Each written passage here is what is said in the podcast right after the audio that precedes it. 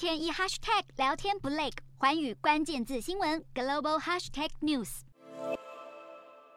欧洲议会大会以压倒性票数通过台海情势决议文，内文包含二十六项挺台主张，呼吁欧盟尽速和台湾展开供应链互惠协议的谈判，以强化矽盾来保障台湾安全。欧盟外长波瑞尔便呼吁，应该加强和台湾的合作关系，重申维持台海和平稳定的重要性。决议文中还提到，像是欧盟议员访问台湾这类有台的表现，都有助于吓阻中国进犯。呼吁欧盟各国跟进立陶宛的脚步，在台湾设立贸易办事处。未来欧洲议会也会持续派出代表，正式出访台湾。面对中国和俄罗斯的军事威胁攀升，欧洲议会还通过另一项决议。认定与俄罗斯友好的匈牙利不再属于完全民主的国家，改把匈牙利列为混合型的选举式威权政体。尤其匈牙利的民粹主义总理奥班与俄罗斯总统普丁关系密切，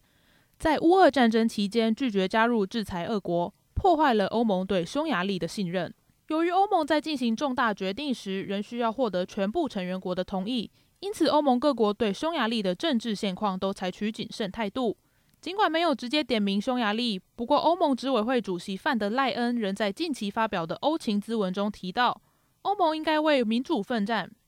欧盟应该为民主奋战，打击贪腐，努力保护成员国避免受到外部势力威胁。华语新闻黄怡君综合报道。